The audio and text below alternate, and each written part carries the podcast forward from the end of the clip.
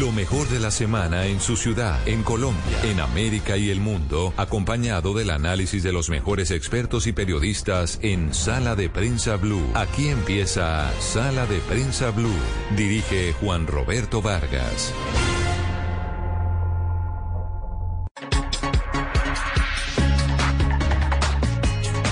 Es un gusto saludarlos. Estamos en Sala de Prensa Blue. Hoy domingo 17 de julio estamos ya rondando la mitad de este séptimo mes del año con muchos hechos para comentar en este fin de semana, acompañándolos a través de todas las frecuencias de Blue Radio y de bluradio.com.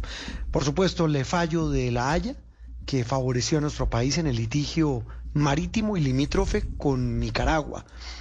La situación de miedo en el Chocó eh, la expectativa con el nombramiento del nuevo equipo negociador del gobierno para sentarse a hablar con las disidencias de las FARC. Lo que habla hoy la mujer que encarna la oposición en Venezuela. También hablaremos del dengue, la alerta del dengue y de censura de libros en Colombia. Bienvenidos.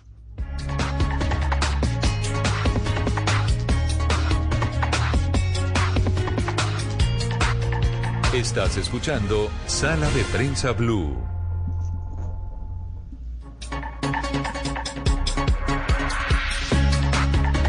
Sin duda la noticia de la semana, eh, Andreina, buenos días. Buenos días, Juan Roberto. Feliz domingo tiene que ver con la decisión esta semana de la Haya, del eh, Tribunal de, de Justicia de la Haya en Países Bajos, que pues le dio la razón a Colombia, o más bien no le dio la razón a Nicaragua en sus pretensiones de ampliar su plataforma continental, eh, lo que era un acto que evidentemente afectaba a los intereses de Colombia ahí en el Mar Caribe. Eran tres solicitudes de Nicaragua y las tres fueron negadas. Por mayoría. Todos, exacto, 13 a 4 votos de, de, de los jueces de la Corte de Derecho. Y es sorprendente porque todos los entendidos dicen esto no es normal. No es usual que la Corte deniegue todos los argumentos de una de las partes. Entonces, en efecto, estamos de celebración por este fallo, que lo que hizo fue eh, pues limitar o negar la pretensión de Nicaragua de extender su plataforma continental más allá de las 200 millas, eh, porque ellos eh, hablaban, digamos que es un tema como de geomorfología, decían que hay una montaña subterránea que, que se desprende de su territorio continental, que va por debajo del mar y que eso le pertenecía. Luego la Corte dice, no señores, no porque esto ya se traslapa con lo que vendría siendo el territorio colombiano y la zona económica exclusiva colombiana y por eso pues le dice que no. Y es un tajante no y se cierra ese caso. Es decir, esa montaña no es nicaragüense, esa montaña en el mar. María Camila, buenos días, feliz domingo. Usted cubrió el tema durante toda la semana. Si uno quisiera eh, aportar a este resumen que hace Andreina, tal vez lo más importante tiene que ver con que Nicaragua, si bien había obtenido unos triunfos enormes en el pasado ante el mismo tribunal en este litigio con Colombia, el caso es que en este que era fundamental, pues eh, para ellos, y así lo, lo dice la prensa nicaragüense, es un revés enorme. Sí, es un revés enorme, Juan Roberto, porque eh, precisamente todos estos años de litigio, cerca de 26 años que lleva este proceso puntualmente que inició en 2013, pero me refiero como tal a, la lucha jurídica entre Colombia y Nicaragua. Ellos esperaban que con esto ya cerraran pues con broche de oro toda su aspiración de mover su frontera hasta hacia este lado, que es lo que dicen los expertos. No se dice claramente, pero es lo que ellos buscan. Entonces, eh, ¿qué pasa? Dicen los expertos también que de hecho era previsible lo que pasó, aunque es un tribunal que mm. pocas veces deja ver cuál va a ser el sentido de su fallo, porque, como dicen las abuelas, Nicaragua estaba siendo muy garosa, muy ambiciosa en su, en su pretensión, que tenía más plataforma submarina eh, por debajo del mar que territorio? de la isla donde tiene sus habitantes su eh, actividad económica. Entonces era una pretensión, si usted lo mira, muy ambiciosa de Nicaragua. Muy garosa, me gusta esa palabra. Muy bien, eso en el plano diplomático, pero realmente lo más importante es lo que viene, lo que hoy viven los habitantes del archipiélago. Por eso hemos contactado a, Ken Francis James, el fue gobernador de San Andrés, líder raizal muy reconocido, muy respetado en el archipiélago. Ha hablado con nosotros cuando hemos tocado este tema, pero ya ha surtido el trámite del fallo definitivo de la Corte, pues quisimos volverlo a llamar porque, repito, lo más importante es saber qué dice la gente del archipiélago. Eh, eh, señor James, un gusto saludarlo. Gracias por estar en sala de prensa Blue. Y pues la primera inquietud es esa, surtido este trámite, la, lectura que ustedes hacen en, en, las islas de esto que ocurrió muy lejos, ahí en Países Bajos, pero qué tanto afecta, qué tanto determina el presente y el futuro de sus habitantes. Muy buenos días, buen domingo.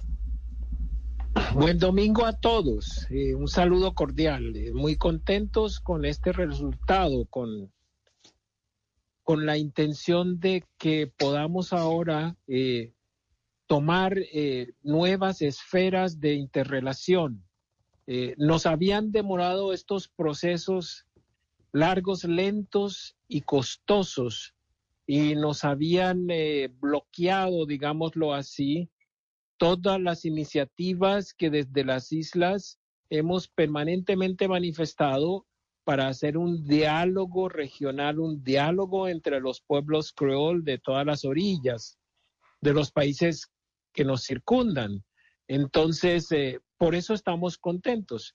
Pero hay muchas cosas que se inician a partir de este momento que tenemos que lograr restablecer y tenemos que iniciar un diálogo, como lo dijo la misma Corte, en donde el maritorio raizal se ha tenido en cuenta. Ya la Corte reconoció al pueblo ancestral, nos escuchó, nos ha mencionado, nos ha registrado en cantidad de veces en sus sentencias y en sus consideraciones.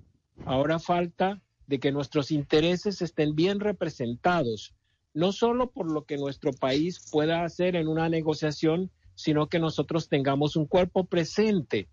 Ya tuvimos la experiencia en el primer caso del 2001 que terminó en el 2012, en donde no fuimos tenidos en cuenta y las consecuencias fueron desastrosas.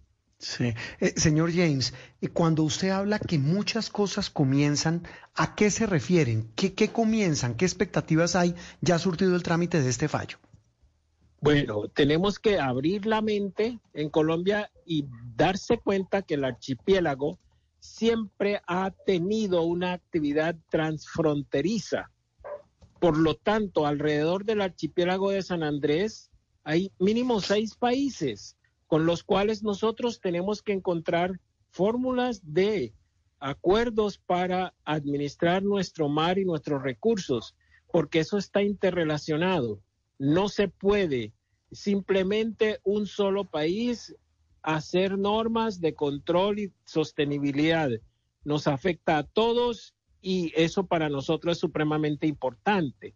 A partir del fallo del 2012, eh, nos hemos dado cuenta que Coralina, la entidad que nosotros tenemos creado hace 20 años para dirigir y administrar la reserva de biosfera Seaflower, ya no tiene jurisdicción y obviamente los reportes de la extracción de especies sin ningún control que se han dado en estos últimos 10 años nos perjudica a todos. Sí, señor James, cuando usted habla de acuerdos de administración del mar, que es a lo que las mismas instancias internacionales los han llevado, les han aconsejado, ¿usted cree que en eso se ha avanzado? Porque ¿qué pasa? La Corte puede fallar, pero igual ustedes son los que en el día a día se encuentran con también eh, los isleños nicaragüenses y también tienen incluso choques con la Armada de ese país. ¿Hay acuerdos? Mira, lo importante es que ya no tenemos pleitos pendientes, digámoslo así. Entonces tenemos que hacer una gestión de diálogo para hacer, digamos, una zona transfronteriza que tenga manejo transnacional. Así que eh, esta es la oportunidad de tomar esos diálogos necesarios y no hay otra fórmula fuera de los diálogos pero sí vemos cómo se ha deteriorado la capacidad de la vida y de las especies en este área y el manejo que en los últimos años ha tenido desastres en cuanto a las oportunidades que deberían tener nuestros habitantes ancestrales, nuestros pescadores artesanales, eh, nuestra seguridad alimentaria y la sostenibilidad y sanidad del medio ambiente marino. Eh, eh, es un reto lo que viene por delante, que es, no es un solo país, ahora somos varios países que tenemos que dialogar para defender todo como propio. Señor Kent Francis, ¿cree usted que este fallo favorable para Colombia tiene que ver también con un poco con el cambio de estrategia después de la gran derrota de 2012, eh, en donde de alguna forma no se tuvo en cuenta al pueblo raizal antes de, de esta derrota? ¿Cree que tiene que ver con que ahora se visibilizaron ustedes como población y, que de alguna forma esto ayudó a que la Corte fuese también favorable hacia Colombia? Este, es absolutamente cierto. Mira que en cualquier territorio en disputa son condiciones excepcionales la presencia humana u otras presencias que son trascendentales, que para nosotros es el medio ambiente. Y eso se ignoró en el primer proceso del 2001 y el fallo incluso llegó a manifestarse por, por algunos jueces el desconocimiento que tenían de la presencia de raizales por más de 400 años en esta zona como su hábitat y del medio ambiente marino que contiene la zona de tifes coralinos, el más el tercero en extensión más importante del planeta y dicen que es el que más rico es en recursos y especies marinos. Eh, estos son situaciones en donde nosotros hubiéramos querido que ese tema se dedicara al ambiente y a lo humano y solamente se hizo en cuanto a lo estrictamente eh, material limítrofe y una discusión que nos, no nos incorporó y ahí salimos eh, bastante, bastante deteriorados. Eh, hablamos con Ken Francis James, es gobernador de San Andrés, es líder raizal, hablando a propósito de la noticia de la semana. Eh, señor James, eh, yo quiero insistir en, en, ese tema que para ustedes es fundamental y es el que usted menciona del diálogo de los pueblos creol. ¿Quién debería liderarlo? Y, y por favor ayude a nuestros oyentes de todo el país a entender de qué naciones estamos hablando. Estamos hablando de Panamá, estamos hablando de Costa Rica, de Nicaragua, de Honduras de Jamaica y Colombia principalmente, que somos nosotros, en donde estamos, somos cerca de 3 millones la población creol, que son los originarios, los costeros, los pescadores, eh, que deben ser eh, privilegiados en su, en su medio, en su territorio. Y esta es una gran verdad. Nosotros no podemos eh, seguir tomando decisiones desde las capitales sin tener en cuenta las necesidades de esa diplomacia que debe venir de abajo a arriba. Y lo necesitamos ahora más que nunca porque la verdad es que eh, la zona ha sido impactada por la falta de autoridad, porque no hay autoridad que haya reemplazado a Coralina en este aspecto de control, de vedas, de dirección, de vigilancia jurisdiccional. Entonces, eh, eh, lo que estamos conduciendo el territorio es a desertificarlo, a matar las especies vivas, a extinguir todo lo que nos sirve, a poner en peligro nuestra seguridad alimentaria y la sanidad de nuestro territorio marino. Y, ahí viene un tema fundamental, o varios, señor James, y hay uno que es clave, es el papel de la Armada de Colombia. ¿Qué tanto puede hacer? Porque una cosa es lo que usted menciona de Coralina, esta entidad que, tenía como misión fundamental cuidar ese, tesoro eh, que hay allí en el archipiélago, en el, en el Mar Caribe. Pero la Armada, ¿cómo puede trabajar? ¿Qué tanto margen de maniobra tiene? Pues la Armada y, las, y los cuerpos... Eh, marítimos de todos los países que nos que estamos involucrados, tenemos que encontrar manera de trabajar conjuntamente, de establecer reglas, establecer responsabilidades y quien tenga más capacidades pueda trabajar por el conjunto, por el grupo. Eh, no hay otra manera. Eh, a partir del fallo del 2001, eh, lo que antes era jurisdicción de Colombia ahora es también jurisdicción de Nicaragua y también jurisdicción de pero también la influencia por arriba de Honduras, por abajo de Panamá y en el otro costado por Jamaica, nos indica que tenemos que de una vez entrar a hablar los seis países y los pueblos ya estamos conversando, ya hemos hecho tres reuniones de grupos étnicos de estos seis países y estamos trabajando con las universidades de estos seis países para tener un respaldo académico y estamos ahora buscando que las autoridades que son responsables del medio ambiente oficialicen el diálogo para que nosotros tengamos rápidamente unas propuestas. No queremos que sean simplemente de una negociación de, de, tipo eh, diplomático que a veces son interminables. Necesitamos cosas prácticas para eh, salir a defender el medio ambiente y los recursos en una manera ágil, rápida y efectiva. Señor Kentan, a propósito de la reserva de biosfera Seaflower, ¿en qué quedó el tema de la declaratoria eh, como reserva de la UNESCO? Eh, ¿Estaba como suspendido por el litigio? ¿Ahora se podría retomar? Debemos retomarlo. Nosotros hemos continuado un diálogo que el pueblo raizal del archipiélago inició hace muchos años a través del Grupo AMEN, en donde se tienen acuerdos firmados entre el pueblo del archipiélago y la costa de la Mosquitia, o sea, lo que son la región autónoma de Nicaragua. Esos acuerdos tienen el aval del gobierno de Managua, pero no han obtenido el aval del gobierno de Bogotá. Entonces tenemos que, o sea, no estamos empezando de cero. Nosotros hemos construido y tenemos edificado eh, mecanismos de, de integración y la comunicación en los pueblos ha seguido. Lo que tenemos es que seguirlo facilitando. Señor Kent, el presidente Petro tuvo como reacción anunciar una gran fiesta de la soberanía el próximo 20 de, julio allá en la isla. ¿Cómo toman ustedes ese anuncio? ¿Creen que esa celebración pues es merecida o sirve de algo para, para los isleños? Lo que necesitamos es darle contenido a estos resultados eh, que se han dado haya y que precisamente se trata de una hoja de ruta constante, un diálogo, una interrupción, eh, buscando metas que efectivamente eh, protejan eh, bienes comunes que tenemos en, el área y vuelvo y le repito, es el hábitat por más de 400 años de un pueblo. Tenemos entrar a conversar sobre temas y ojalá con el presidente si análisis de la sobrecarga que tiene el archipiélago que está produciendo daños irreparables al medio ambiente. Tenemos que corregir. Y, ahí viene una reflexión. Eh, señor Francis. Sobre explotación turística no funciona.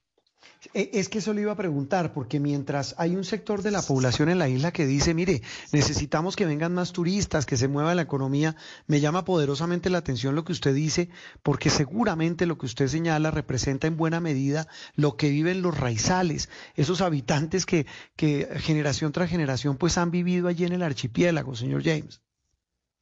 Sí, la, la economía que se ha impuesto a nosotros en este archipiélago ha sido arrasador en contra de nuestros intereses, empezando desde los 1960, cuando llegaron aquí a apoderarse de una economía extraña para nosotros como es ese puerto libre, para favorecer a quienes sabían manejar las necesidades de, los electrodomésticos en el interior del país, más no de nosotros. Eh, tenemos que corregir las cosas, todavía creo que hay tiempo. Eso como consecuencia trajo un sobrepoblamiento poblacional y unos cambios de juego en la supervivencia. Ya la economía se volvió otra en manos de otros y nuestra gente ha terminado arrinconado en su propia tierra. Tenemos que encontrar maneras porque si no vamos nosotros como pueblo, como pueblo raizal originario del archipiélago a la extinción. Y es pronto porque lo que hemos estos 60, 70 años, eh, las consecuencias son desastrosas. Si analizamos que esta isla de San Andrés tuvo hasta 1960 un promedio de 6 mil a 10 mil habitantes y ahora estamos hablando de 100 mil personas. en donde estamos cada día encontrando cómo extraer y extraer más para utilidades volátiles que no se quedan en una economía circular de la isla, sino que todo se va en su gran mayoría. Entonces hay que corregir porque finalmente lo que terminamos es siendo una gran mina a cielo abierto donde todo el mundo llega a extraer y entonces se privatizan las ganancias y se socializan todas las pérdidas, empezando por las pérdidas en la contaminación ambiental que le estamos dando a la isla, en la inseguridad, en la falta de convivencia, en el sobrepoblamiento y el desorden. Mm, esa, esa, es una mirada absolutamente respetable y, eso es lo que debemos tener desde Bogotá, desde el continente, con nuestros compatriotas del archipiélago. Un respeto absoluto por la forma como, como entienden su presente, su futuro, como quieren definir eh, lo que viene para ellos. Señor eh, Ken Francis James, un abrazo y mil gracias y le reitero, respeto profundo a, a lo que piensan los raizales sobre no solo este fallo, sino sobre lo que vive el archipiélago de San Andrés y Providencia. Un abrazo y feliz domingo. Muchas gracias a ustedes. Esto es Sala de Prensa Blue.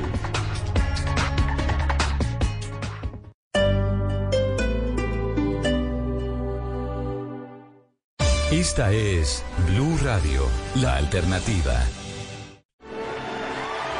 Experience the golden age of cinema with the San Francisco Symphony, featuring music from E.T., Vertigo, Ben Hur, On the Waterfront, and more. In a radiant concert with conductor Edwin Outwater and cellist Sterling Elliott. July 21st, outdoors at Frost Amphitheater and July 22nd at Davie Symphony Hall. Get tickets and information available at sfsymphony.org.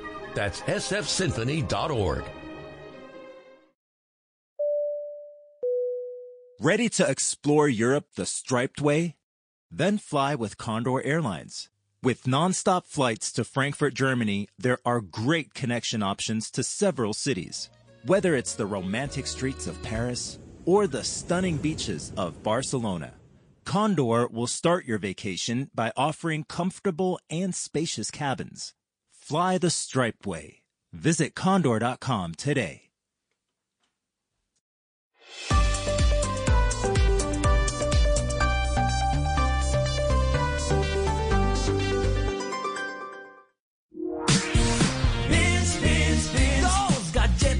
Se atraen.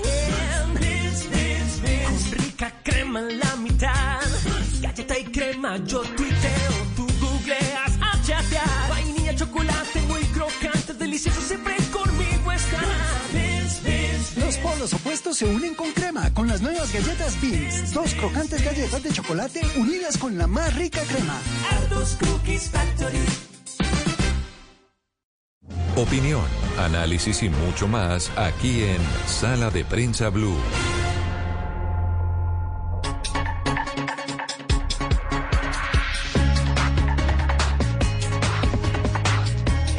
Otra de las noticias de la semana, sin duda, María Camila y oyentes, eh, la decisión del gobierno de nombrar eh, ya en forma y en firme a un equipo negociador que va a nombre del gobierno colombiano a sentarse a dialogar, a buscar eh, paz, diálogos, a, a, tratar de establecer ya una ruta exacta con las famosas disidencias de las FARC, ¿no? Sí, señor, una tarea para nada fácil que va a estar encabezada por Camilo González Pozo, es el jefe de la delegación y son siete integrantes en total los negociadores del gobierno o quienes van a estar en estas en estas comunicaciones, en este diálogo. Feliciano Valencia, recuerde usted, el ex senador es del Cauca, Yesid eh, Areta, Fabio Valencia Cosio, Carlos Murgas, eh, también conocido por lo que ha hecho con el sector de La Palma en el país, Oscar Salazar y una representante de las comunidades afro y también de en representación de las mujeres ahí en la mesa. Entonces ya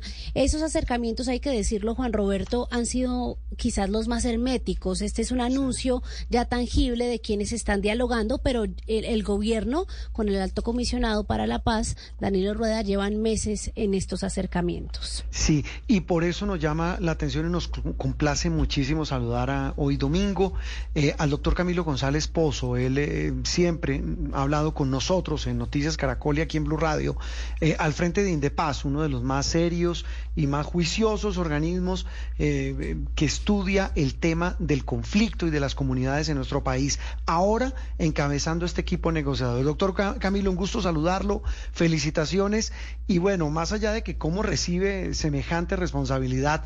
Eh, la expectativa que tiene usted frente a una tarea que, como bien dice María Camila, no, no, no es muy pública. ¿Qué tanto pueden esperar los colombianos? Eh, feliz domingo, doctor Camilo. Sí, muy buen día, un gran saludo. Esperable, creo que lo ideal es que se avance en esta senda de buscar un acuerdo definitivo de, paz, que es lo que dice la resolución y el mandato constitucional pues, para el presidente. Y de manera inmediata, pues hay tareas prácticas que nos llaman a retomar un camino ya, ya recorrido con algunas experiencias. En ese cese al juego que se inició el primero de, de enero de este año y que tuvo tropiezos, pero que dejó pues algunos elementos el funcionamiento del equipo. Yo creo que eh, va a ser un paso adelante, además de los nombres que ya mencionaban, hay que destacar que hay una, una presencia importante de personas que han estado vinculadas con la Policía Nacional, con la coronel Jenny Caldo Olmos y el coronel Luis Novoa, que son de gran experiencia en su campo y van a hacer un aporte, lo mismo que eh, algunos académicos y políticos como eh, Pedro Arenas de, del Guaviare, eh, Gloria Quiseno, que fue representante de la Cámara, y, yo pienso que pues eso nos da eh, una buena perspectiva para tener una representación ahí del gobierno. No es fácil, un proceso de paz no es algo que sea pues, de, de solución automática, que hay condiciones en el país y y una voluntad, por lo menos de palabra de las partes, de sentarse a buscarle la comba al palo, como dicen, lograr darle una buena noticia al país. Doctor González Pozo, eh, ¿cómo, se resuelve el escollo a pesar de que está la ley de paz total, pues que da el marco jurídico para que se pueda eh, se pueda negociar con este tipo de organizaciones? Pues se supone que eh, al haber sido parte del proceso de paz con las FARC y luego haber vuelto a tomar las armas, podrían los cabecillas de esta de estas organizaciones, en este caso del Estado Mayor Central, ser procesados a través de la jurisdicción ordinaria y no de la de la jurisdicción especial para la paz. ¿Es eso no sería también una tranca eventualmente eh, en esta mesa de negociación? Hay una, una, pequeña confusión entre lo que es la historia del núcleo de este agrupamiento que se llama Estado Mayor Central y la segunda Marquetalia. La segunda Marquetalia que ha encabezado Iván Márquez, no se sabe en definitiva cuál ha sido su suerte, firmaron el acuerdo de La Habana, luego firmaron el acuerdo del Colón, y con posterioridad a eso, eh, entonces rompen y, se vuelven reincidentes. En los que eh, encabezó Gentil Duarte y ahora el, dirigente de Estado Mayor Central, Risco, tiene una característica de que no firmaron el acuerdo de La Habana ni tampoco el acuerdo del Colón. Es una rama del el árbol general de la FARC que quedó por fuera de los acuerdos. Entonces, por eso no aplica a ellos lo que sí jurídicamente aplica a Iván Márquez, es que la JEP, la Jurisdicción Especial para la Paz, incluso por pronunciamiento expreso, ha señalado que ellos quedaron por fuera tomar la decisión de reincidir en la, lucha armada y por lo tanto eh, no se les puede aplicar eh, una eh, jurisdicción especial como la JEP quedan por fuera y quedaron eh, a discreción de la justicia ordinaria para cualquier procedimiento. En este caso, eh, es posible eh, diseñar un mecanismo de justicia transicional, está dentro, por lo menos dentro de los presupuestos imaginables, de modo que ahí hay una distinción, eso hace que sea menos complejo, no quiere decir que sea fácil, pero menos complejo que con la segunda marquetaria. Sí, y mire que eh, llama mucho la atención eso, el diseño de ese mecanismo de justicia transicional, porque muchos dicen que eso es prácticamente un premio. Se creó la JEP para las FARC, estos eran con sometimiento y ahora va a haber un mecanismo, eh, nos dice usted que ya se está trazando. ¿Ustedes qué les dicen a ellos en estas conversaciones sobre la disposición, doctor Camilo, que es lo más difícil en estos diálogos? No, pues, por lo pronto, pues esos temas no se han abordado y tendrán que ser eh, tratados en, la mesa y, llegar pues, eh, acuerdos Por eso yo no quiero anticiparme con ninguna fórmula jurídica, porque pues eh, eh, ya corresponde a su momento. Lo único que tenemos que saber es que efectivamente dentro de un esquema de acuerdo de solución política negociada hay un capítulo que tiene que ver con los asuntos de la justicia, los derechos de las víctimas, y en su momento tendrá que abordarse, pero primero aquí estará la mesa, definir la agenda, y seguramente ahí aparecerá el tema, ¿no? Solamente que tendríamos que decir que el, principio de justicia transicional es precisamente un camino distinto, el de la justicia punitiva, de la justicia sancionatoria, donde, eh, pues, digamos, o los procedimientos de justicia ordinaria. Cuando hay este tipo de, procesos, eh, las normas de la justicia transicional no son impunidad, las normas de la justicia son justicia pronta, expedita, ¿no? y de beneficio para la sociedad y para la resocialización de quienes concurren a ella. Entonces, no es que se trate de dádivas ni nada por el estilo, se trata de un camino de justicia que tiene el criterio de beneficio para la sociedad y de no impunidad. Esos son los principios de la justicia transicional. Sí, eh, doctor Camilo, esa justicia transicional de la que usted habla y usted dice, mire, no nos hemos sentado hasta ahora, lo vamos a definir y más o menos en la misma onda de la pregunta de María Camila, porque es la pregunta que mucha gente se hace, ¿es posible, es factible que el actual tribunal de la JEP asuma esos procesos en un eventual avance de esta o, concreción de estos diálogos, de este proceso con estas disidencias? No, por, eh, lo pronto, eh, pues hay una hay una determinación para la Jurisdicción Especial para la Paz y tiene una fecha eh, límite. Es decir, eh, para las personas hay una que estuvieron en situaciones o inmersas en situaciones eh, no penalmente imputables con fecha anterior a 24 de noviembre, creo que es del año 2016, una fecha de todas maneras que no está cumplida. Quiere decir que cualquier, cualquier desarrollo en materia judicial para cualquiera de estos procesos que están en curso requiere consideraciones especiales distintas. No puede ser simplemente que se le ocurra al gobierno o a la contraparte o a los dos decir que lo van a colgar de la JEP. No, eso no es posible. Mm.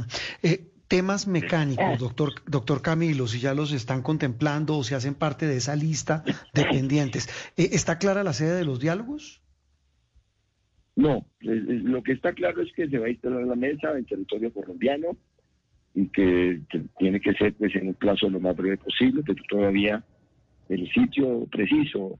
Se tuvieron conversaciones en el periodo anterior en varias partes del país, eh, recientemente, es decir, hace una semana, poco más, se desarrolló esta reunión en el Yari, de la cual salió un comunicado eh, que ya señala pues el, camino o la voluntad de retomar el hilo de conversaciones y de transitar hacia la instalación de la mesa.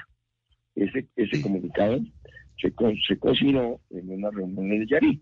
Eso no quiere decir que también vaya a realizarse la instalación de la mesa en ese territorio, pero eh, de todas maneras sí eh, necesariamente en territorio colombiano. Mm. Y eso implicaría, eso implicaría un tema de cese de acciones militares en la zona donde eventualmente esté esa mesa y en la zona donde se concentren los hombres de este grupo, doctor Camilo. Sí, inicialmente, pues como eh, pues para, para, para comenzar las, las, conversaciones previas a la instalación de la mesa y para todos los pasos, pues se necesitan decisiones de eh, la formación de corredores, suspensión de cierto tipo de operaciones, de garantía para que eh, quienes van a representar allí al Estado Mayor Central y los mismos representantes del gobierno y del encuentro diplomático de los países amigos eh, puedan llegar al, sitio sin que se presente el riesgo o situaciones de confrontación. Eso es lo acostumbrado y para eso tiene facultades suficientes del presidente de la República. Doctor Camilo, yo quiero saber una cosa, ¿con quiénes hablan ustedes? Porque dicen que las disidencias son mucho más desconfiadas que el clan del Golfo, que no es precisamente con abogados. ¿Ustedes hablan con los cabecillas? y, y cuál es la actitud de ellos, si es en- así, eh, en esas conversaciones. Bueno, todavía no hemos comenzado conversaciones, apenas eh, pues la, la- la resolución salió pues, el, el- el 11 de, julio y eh, se están tomando los contactos para hacer esas reuniones. Lo que está establecido es que así como el gobierno ha designado unos representantes a esa mesa, también esta organización, el Estado Mayor Central, eh, eh, designa sus propios voceros.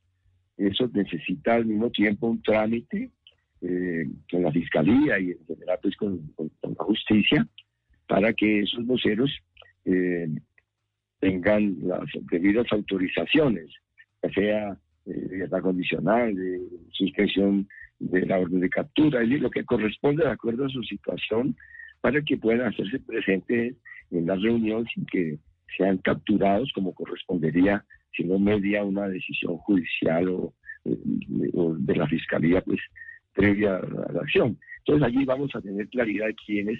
Yo creo que mucho antes, ¿no? Ya, ya en eso eh, se- se- hay camino recorrido para tener la lista no solamente de los eh, representantes voceros eh, a la negociación, los negociadores, sino también delegados a mecanismos de verificación, porque ya sobre eso Sí. se avanzó en la, en la formación de mecanismos de verificación nacional y local. Entonces, es una nómina de nombres bastante larga. Yo creo que es Mm. una veintena de personas cuyos nombres y autorizaciones se tienen que conocer en los próximos días o semanas. Mm, eh, viendo esto, eh, viendo este este tema, doctor Camilo González Pozo, hablamos con el el nuevo integrante, que va a estar al frente de este equipo negociador del gobierno con las eh, famosas disidencias de las antiguas FARC. En este tema de blanco y negro, como le digo, doctor Camilo, dos preguntas claves. Una, ¿qué mensaje manda al país, y quiero su opinión, que el eh, gobierno haya nombrado dentro de ese equipo negociador eh, que usted comanda a personas como, como el eh, representante, un muy, muy importante representante del sector de los palmicultores, y a otro que alguna vez estuvo también con las, no con las disidencias, pero con las FARC, que es el exministro Fabio Valencia Cosio, que incluso dijo, mire, esto fue fruto de una conversación del presidente Petro con el expresidente Uribe. ¿Qué mensaje mandan con este equipo negociador? El mensaje de la paz es de todos los colombianos, que se necesite concurso de muchos sectores, inclusive de aquellos sectores que en su momento estuvieron en desacuerdo con eh, términos de, eh, acuerdo de La Habana y después mantuvieron desacuerdos con eh, el acuerdo del Colón, incluso que se expresaron en un plebiscito. Y eso me parece que es un mensaje clarísimo, es la importancia de vincular los más amplios sectores, incluso con posiciones diversas, porque no se trata de un asunto simplemente del gobierno de Gustavo Petro, del pacto histórico, es un asunto de interés de los colombianos que requiere acuerdos sociales, acuerdos políticos. La paz es de interés de todos, eso que parece una palabra de perogrullo y simplemente un artículo de la Constitución es una verdad esencial, tenemos que hacerla valer. ¿no? Alrededor de la paz tiene que haber unidad nacional, acuerdo de todos, esfuerzo de todos. Y Sí. seguramente se presentarán matices, diferencias sobre mecanismos, aspectos singulares que habrá que tener su, eh, tener su tratamiento, tendrán que tener tratamiento en su momento. Es un mensaje de pluralismo y de unidad nacional. Doctor, doctor Camilo, yo le quiero hacer una pregunta literal trasladándosela de, de mis papás, de mi familia, y es que ustedes tienen que legitimar esta mesa, porque, y esa es prácticamente su labor. ¿Cómo va a ser eso más allá del mecanismo de, que usted ya nos decía, de monitoreo? Porque cuando usted habla de acuerdo nacional alrededor de esto, eso es muy importante, pero mucha gente tiene la impresión de que por conseguir la bandera de la paz total, pues se van a sentar a dialogar prácticamente, a, a, a escucharlos a ellos y no al pueblo colombiano. ¿Cómo legitimarlo ante la opinión pública? No, por supuesto que, que la- las conversaciones se hacen con una organización irregular, ¿no? y allí no solamente se va a escuchar la voz de ellos, tendrá que tener presencia eh, el interés del conjunto de la ciudadanía. En algún momento se definirán algunos mecanismos para que voces distintas a, las partes representadas también tengan ahí concurrencia. Eso no se ha definido todavía, se habla de mecanismos de participación y otras cosas, pero no se puede olvidar que eso es una, es una eh, un diálogo y una solución negociada bilateral, es decir, es entre partes. No es un Congreso de la República, no es una Asamblea Constituyente, no es una Asamblea Popular, esos son mecanismos, no es la democracia directa en viva, eh, llevada pues a un territorio, no, se trata de partes que por supuesto expresan intereses, que reclaman tener vocerías, pero que de ninguna manera podemos decir que ahí va a estar, eh, va, a tener mecanismos de, presencia del conjunto de la sociedad, al gobierno y al Estado y a las autoridades legítimas, a las, a las eh, instancias, las voces representativas de la democracia le corresponde hablar en nombre de la sociedad y cada quien hablará en nombre de lo que representa eh, eh los intereses que tiene. Pero yo creo que no podemos crear la imagen y que lo que se necesita es un proceso de multitudes, porque la verdad que eso daría una imagen eh, precipitada de lo que eh, se puede hacer. Hay que construir mecanismos para legitimar acuerdos, eso es otra cosa. La mesa de los procesos eh, que la acompañen, tipo participativo, se construyen acuerdos, y esos acuerdos tienen que ser legitimados. Formas de legitimación que son las del Estado Social de Derecho, como por ejemplo el propio Congreso de la República, otros mecanismos de, de, pronunciamiento de la soberanía popular, pero yo creo que dentro de lo que está establecido actualmente en la Constitución. Doctor Camilo, eh, para entender la magnitud de esta tarea que, le han encargado, estamos hablando de cuántos combatientes en las incidencias de alias Iván Mordisco y cuáles son sus áreas de influencia. Pues decirle que, que sobre las cifras, los números de, eh, esta estructura, pues hay solamente apreciaciones, no, no, no podríamos decir que a esta altura eh, se tenga un dato eh, lindo, hay aproximaciones, hemos tenido información desde la fuerza pública, eh, unas cifras cercanas a los 3.200, otros a los 3.500, ellos afirman tener 4.000 efectivos, según he escuchado en palabras del alto comisionado, pero de todas maneras se trata de miles de personas y un porcentaje de ellos que estuvieron en, filas de FARC, otros que son reclutamientos nuevos y que tienen una eh, matriz central en, el oriente colombiano, en las zonas de, de, Caquetá, eh, sobre todo Guaviare, Caquetá, Meta, en algunos de, algunos de las zonas de esos departamentos, en el sur del país, en, sobre todo en el Cauca, en el departamento del Cauca, también con algunas prolongaciones hacia Huila, y en la parte de Magdalena Medio y hacia el Catatumbo, que también hay, presencia de, diferentes estructuras de ellos en, en, cerca de 16 departamentos, no quiere decir que tengan cobertura de 16 departamentos, sino que si se dicen cuáles departamentos han hecho algún tipo de manifestación, se dicen 16 departamentos en cuántos municipios se tienen registro de eventos en el último año. Se habla de alrededor de 150 municipios donde ha tenido alguna expresión, colocar una bandera o hacer alguna acción eh, militar o algún atentado un enfrentamiento entre ellos, algún signo de existencia. Esa es, una, una realidad numérica que no da una idea real de lo que es la, eh, una estructura de esta naturaleza, pero sí nos indica que está, estamos ante una reconfiguración, un fenómeno de organización armada y que pues, requiere una respuesta de la sociedad, del Estado y dentro de las respuestas que corresponden, una de ellas es la búsqueda de soluciones negociadas. Hmm. Tal, vez una cosa final, doctor Camilo, y es que eh, la expectativa que hay es muy grande, pero también la desconfianza es igual de enorme.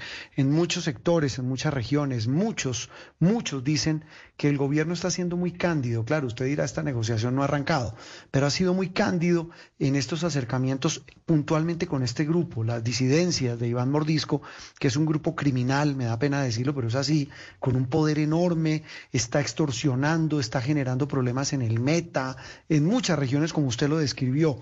Eh, ¿Qué decir a quienes aseguran que el gobierno llega a esta negociación con una candidez eh, que preocupa? Bueno, pues, la verdad es que a mí me toca ahora hablar pues como vocero de la delegación sí. por el gobierno, ¿no? Y yo diría que una primera tarea que tenemos que hacer en el, conjunto de negociadores, conversando con el alto comisionado, con el Ministerio de Defensa, del Interior, con la Defensoría del Pueblo, con muchos, eh, es hacer una caracterización exacta de eh, cuál es la dinámica, configuración, intereses en juego, formas de financiación, mm, relación con las comunidades, eh, tipos de infracciones, conductas que afectan a las comunidades de la población, economías ilegales. Sobre eso hay eh, documentación, estudios también de, de, las instituciones del Estado, muchas de organismos de pensamiento, centros de pensamiento en la sociedad civil. Y la primera cosa es tener una, una, una lectura en común dentro del equipo negociador de sobre quién está al frente. Es fundamental. Y en eso, por supuesto, tiene que ser lo más riguroso, porque si no, pues la política y los, y, los pasos a dar se, van a equivocar. ¿no? Tener claridad. Además, tener la claridad que, de que en una situación de ese juego, pues eh, existe la tentación de eh, aprovechar esas coyunturas para el fortalecimiento, de aprovechar las tribunas y fortalecer economías y ganar tiempo y de ganar tiempo no para la paz, sino para la guerra. Eso ha sucedido en la historia de Colombia. No, yo lo digo porque conozco experiencias de, en detalle desde el año 84 ahora. Podría decir que buena parte del ejercicio que se hizo en el 84 en el diálogo nacional fue un posicionamiento no para la paz, sino para, para retomar la guerra. Entonces esas experiencias tienen que valer para que no se repita, es decir, tiene que haber claridad frente a eso, manejar las hipótesis suficientes y tener respuestas adecuadas. Si no, lo que vamos a tener a la vuelta de la esquina es que se aprovechen los espacios de los diálogos para no para la paz, sino para el fortalecimiento de la violencia en nuestro país. Es una gran responsabilidad, no es fácil, pero de eso se trata. No de crearle el camino a la violencia, sino de crearle el camino a la paz. Parece una frase sencilla, pero debe ser orientadora de todo el trabajo desde la sociedad y de la institucionalidad. Eh, tal vez para responder, doctor Camilo, a una reflexión suya del comienzo de esta charla, muy, muy productiva, muy chivosa, cuando usted dice cómo encontrarle la comba al palo en este diálogo con las disidencias, pues ojalá que eso sea también que no sea una mamadera de gallo, como tantas otras veces. Todos estamos apostándole a la paz. Doctor Camilo, un abrazo y mucha suerte. Venga, mucha suerte, muchas gracias por ustedes. Camilo González Pozo, aquí en Sala de Prensa Blue, el jefe del equipo negociador, otro frente de diálogo que se abre, esta vez con las disidencias de las FARC, del famoso, tristemente famoso, alias Iván Mordisco. Interactúe con nosotros a través de Twitter con el numeral Sala de Prensa Blue.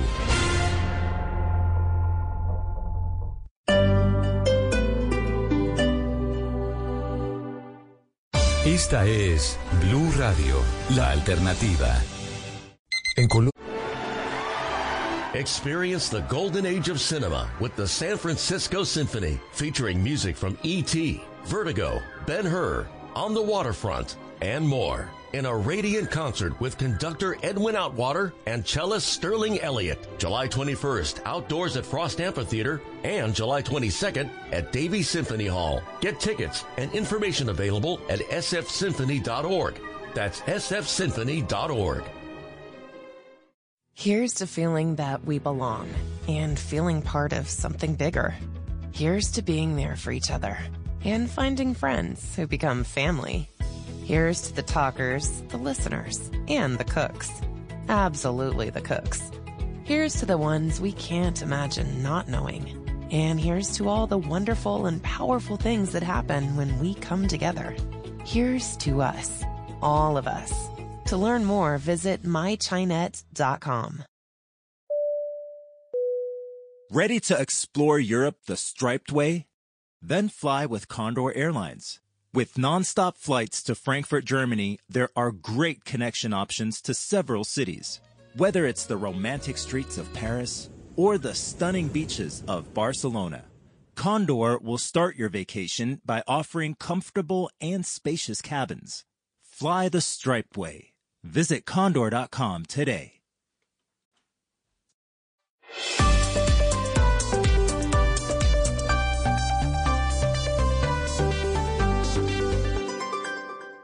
La carrera más exigente del mundo. El evento ciclístico más importante del año, el Tour de Francia, por Blue Radio y BlueRadio.com. 10 de la mañana, 59 minutos, oyentes de Blue Radio, BlueRadio.com, se corre la etapa número 15 del Tour de Francia. Estamos a 2 kilómetros 300 metros.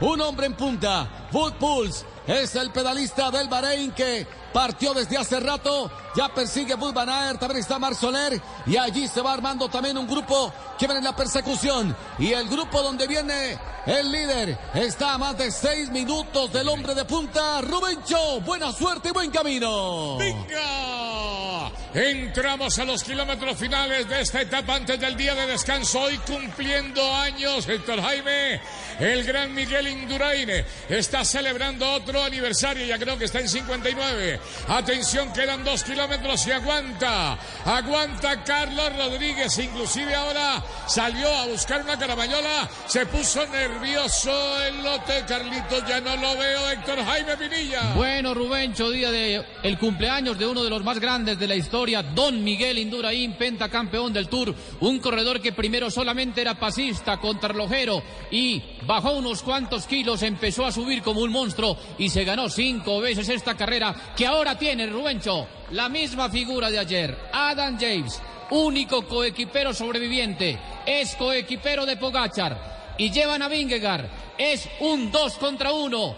Adelante se juega la etapa y atrás se juega el Tour. Sí, adelante hay otra situación con Van Aere que está buscando a Bud Pols, que es el hombre que marcha en solitario en punta de carrera. Nos van quedando apenas, Pepe, un kilómetro de 800 metros para llegar a la meta en Monel, el Mont Blanc.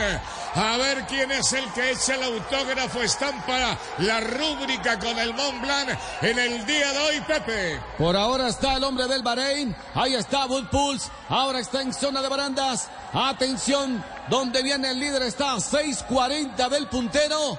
Y hay un grupo que se va armando. Ahí está precisamente Burgadú, al igual que Bud Van Aert. Bud Van Aert que tiene la diferencia de 1.33. Finalmente el que se va a quedar con la etapa es el pedalista del Bahrein. Le van quedando por ahora un kilómetro 500 metros de la línea de meta y esto sigue para arriba, Rubencho. Etapa histórica, se cayó Egan Bernal en los albores de la etapa, se cayó también Rigoberto Urán que estuvo en una fuga importantísima, se cayó con Hamilton en un descenso, se lo llevó la curva, dos colombianos de esa importancia en una sola etapa, Héctor Jaime. Es la etapa número 15 del Tour de France, etapa de nervios, porque la diferencia entre el líder Vingegaard con respecto a Pogachar en la general es de solo 10 segundos. Recordando el gran duelo de Fiñón frente a Lemon en otro tiempo, en ese gran tour. Aquí, esos 10 segundos son muy importantes.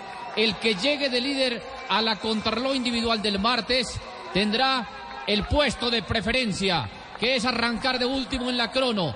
Hasta este momento, el puesto de preferencia lo tiene Vingegaard. Pogachar con su rival en la espalda. El ritmo lo lleva Dan James, Ruencho. Carlos Rodríguez peleando el tercer lugar. Él está en el tercer lugar, pero apenas por un segundo sobre Hindley. Hindley se acaba de quedar. Se quedó descolgadito también Rodríguez de este trío de Adam James, de Pogachar y de Jonas Vingegaard, que creo que está con el puñal entre los dientes para lanzar un último ataque. Están separados apenas en la general por 10 segundos. Se va a abrir en cualquier momento la puerta de los sustos y se va a cerrar la crema. Ah, no, y aquí colocaron barandas. En el día no hay problema, en el día de hoy con las motos, porque ya colocaron las suficientes barandas para contener el público al que se le siente el tufo desde lejos. Al frente en Adam James está Pogachar y Jonas Vingegaard. Este es un trío, ¿no? Un trío intermedio que va en busca de Van Aert y de Bull Pulse, que ya tiene la etapa en el bolsillo, me parece, Pepe. Así es, Rubencho. Bull Pulse entonces es el que está soñando con esta etapa. la etapa número 15. Le quedan escasos 800 metros para coronarse en esta etapa, la número 15 del Tour de Francia. El pedalista del Bahrein. Y allí observamos ahora los pedalistas que persiguen donde viene el lote o donde viene el trío y donde está el líder, Jonas Vingegaard, a la rueda de Tadej Pogachar. Y el que sigue tirando es Adam Yates, es el pedalista del UAE. Esta es la estrategia del equipo árabe, el que le va apostando en el día de hoy, porque el martes se viene la contrarreloj. Mañana tendremos jornada de descanso. Estamos a 500 metros de línea de meta. Rubencho. Exacto. Esperando para el martes esos 22 kilómetros, 400 metros de la contrarreloj. Aquí va a terminar Bud Pauls, el ganador de la etapa, el hombre del Bahrein, compañero de Mikel Landa además, compañero de Pello. Les ha ido bien, ¿no? A los del Bahrein y a los del Cofidis repetirían etapa, Héctor Jaime. Claro que sí, en esta ocasión con un corredor holandés de 1,86 de estatura que pesa 66 kilos, que nació en Ben Ray, un primero de octubre de 1987. Este Pulse es un veterano, tiene 35 abriles encima, es el que va a ganar la etapa en medio de el gran público, el gran calor y sobre todo la rivalidad de atrás. Alan James, encartado con este par de monstruos, no sabe qué hacer Adam. Si atacar, si esperar, si seguir pensando, porque Pogachar y Vingegaard se miran, se miran con furia, Rubencho. Atrás está sosteniendo la mirada el pedalista Carlos Rodríguez, se quedó colgadito, se va. Adam James se separa un poco de su compañero, claro, con la autorización de Pogachar, y se va James, que fue de los primeros líderes que tuvo este Tour de Francia. Hay silencio total en España. Está Alcaraz dando tremendo raquetazo. Y aquí Carlos Rodríguez distancia a Hindley. En el tercer lugar, Hindley está perdiendo segundos preciosos atrás.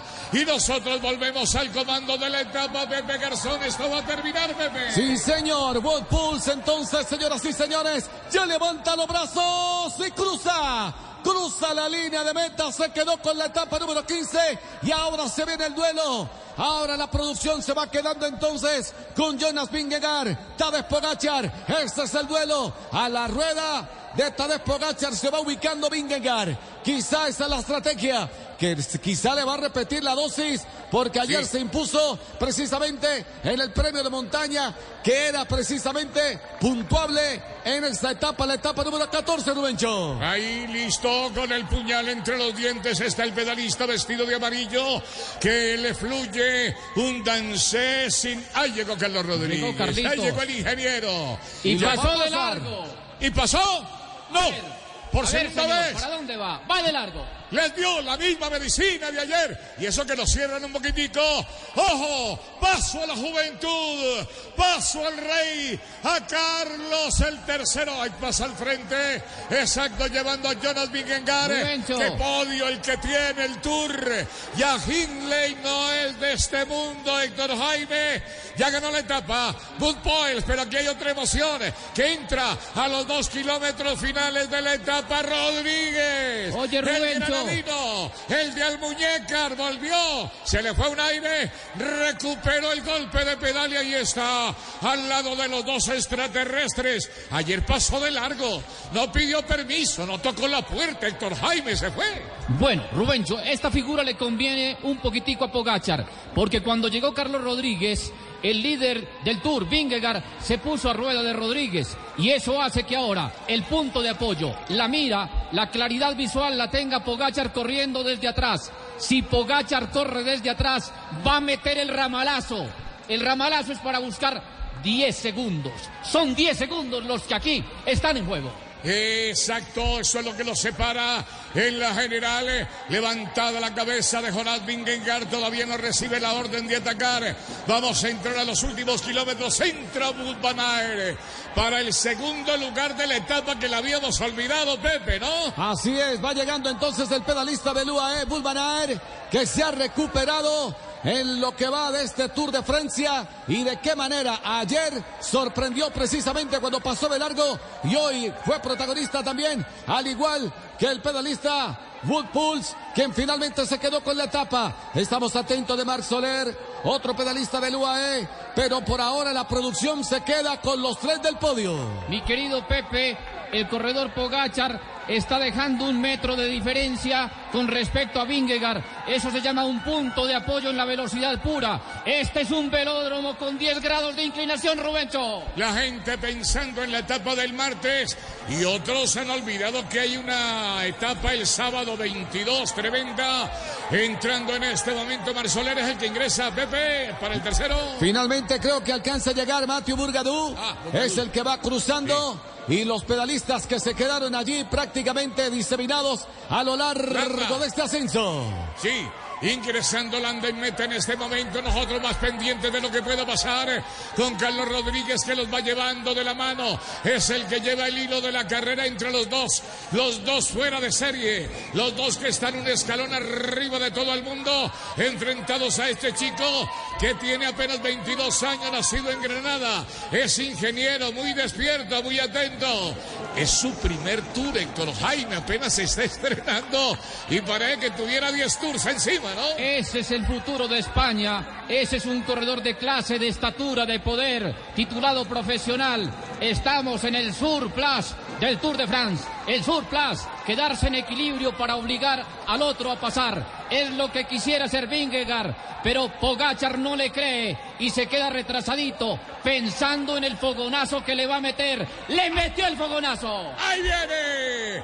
Latigazo, pero aguanta Pogachar, se viene sobre el sector derecho y ahí se lanza a bonificar, queda parado ahí, estacionado Carlos Rodríguez viendo el vuelo de estos dos se hacen las dos espadas en el aire. Ahí tambores de guerra, Pogachar que ataca, costado izquierdo pegado a la baranda, se abre, se abre la puerta de los sustos, Perdi.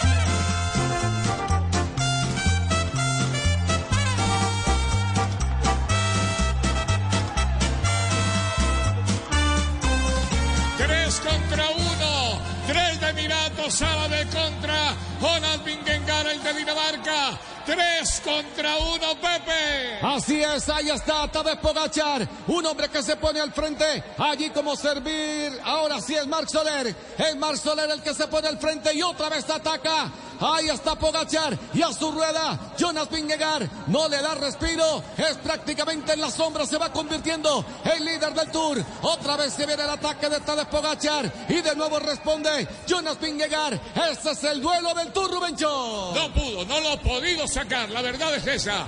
Ahí lo tiene como una sombra, le respira en el oído, en la nuca. De ahí no se zapa, no lo quita nadie. Es Conal Vingegaard que parece una lapa. Al corredor esloveno que vuelve a intentarlo. Otra vez el riendazo del corredor de blanco. Se viene con todo, pero se lanza como un guepardo. Conal Vingegaard ahí ajustado la rueda. Ojo con el afilador. Entra finalmente. El que ataca es el de amarillo. La diferencia va a aumentar. Entra meta Jonas Vingegaard. Pirilla. 10 segundos en la general Rubencho. Esto quedó en tablas. 10 segundos. 10 segundos para la crono del martes. Vingegaard aguantando como todo un varón, como todo un danés, frente a tres corredores que se juntaron. El corredor Pogachar logró encontrar puente, enlace con sus coequiperos, pero ni siquiera así. Hoy la etapa la ha defendido Vingegaard y a la crono Vingegaard tendrá puesto de privilegio. Será el último en salir, será quien tenga los tiempos de referencia. Ah, aguanta. Aguanta Carlos Rodríguez al tercer lugar. Es que había llegado Jace, mi querido Héctor Jaime. Y eso supone que tambaleaba. El tercer lugar le descuenta 17 segundos Jace a Rodríguez. Y queda en el cuarto lugar, pero respirando muy cerca Héctor Jaime. El peligro era Jace, ¿no? Claro que sí, Rubencho. Adam Jace estaba a 38 segundos del corredor Rodríguez y con la diferencia que me estás dando, Rodríguez va a preservar su posición, va a preservar su medalla de bronce, su Sí. podium del Tour. Se conserva Carlos Rodríguez y él es buen contrarrelojero, ¿no, Héctor Jaime? Hay que tenerlo en cuenta para el próximo martes. Claro que sí, es un corredor todoterreno, es un hombre que pinta para suceder a los grandes del trono del Tour de la Vuelta a España, del Giro de Italia. Ahí está Pogachar tomándose su refresco, un poco pensativo porque no logró su cometido que era descontar esos 10 segundos antes de la crono y ahora el corredor Vingegaard, actual campeón del Tour, le va metiendo la mano en el bolsillo al gran Pogachar, al que había ganado dos Tours y se consideraba el invencible de la historia. Es todo, amigos nuestros. Hoy no tuvimos a Daniel Martínez, se retiró del Tour de Francia, se cayó en Bernal, pero volvió al lote, luchó, colaboró en el equipo y se cayó también en Rigobert Urán. Por allá cuando el desafío estaba en la mitad de la etapa aproximadamente, se cayó con Hamilton. Mala suerte hoy para la representación colombiana y el martes retornamos con la prueba cronómetro muy amable. Muchas gracias, Pepe Garzón, Héctor Jaime Pinilla y Rubencho les dicen buena suerte, buen camino. Sigue con sala de prensa con Juan José Bar. La carrera más exigente del mundo. El evento ciclístico más importante del año, el Tour de Francia, por Blue Radio y BlueRadio.com. Ready to explore Europe the striped way? Then fly with Condor Airlines. With nonstop flights to Frankfurt, Germany, there are great connection options to several cities. Whether it's the romantic streets of Paris or the stunning beaches of Barcelona, Condor will start your vacation by offering comfortable and spacious cabins. Fly the Stripe way. Visit condor.com today. Estás escuchando Sala de Prensa Blue.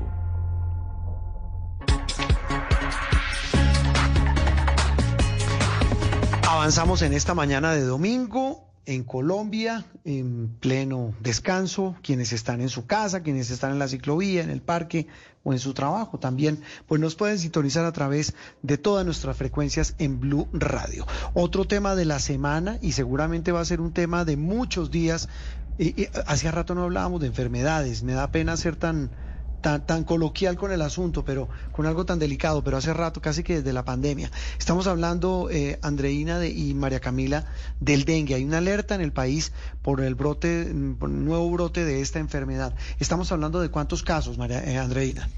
Este año van 55.586 casos. Este tiene corte, estas, estos datos tienen corte hasta el primero de julio. Y usted dice que apenas se comienza y es así, porque dicen que con el fenómeno del niño está aumenta el riesgo de estos casos. Eh, y bueno, estamos viviendo, esto, se, esto es cada cuatro años aproximadamente, hay un brote de, de, dengue cada cuatro años y estamos atravesándolo en este momento. Uy, y las regiones, María Camila, para ese, ese ciclo que menciona Andreina de, de este nuevo brote de dengue. Pues mire que la región con más casos reportados sobrepasando casi por más de la mitad de las otras es el Meta con más de 9.600 casos, después Tolima con 5.163 según ese último reporte. Y están en el tercer lugar Santander, en el cuarto Cali, Cundinamarca, Sucre, Cesar, Barranquilla. Le menciono los primeros 10 que terminan con Antioquia y Bolívar.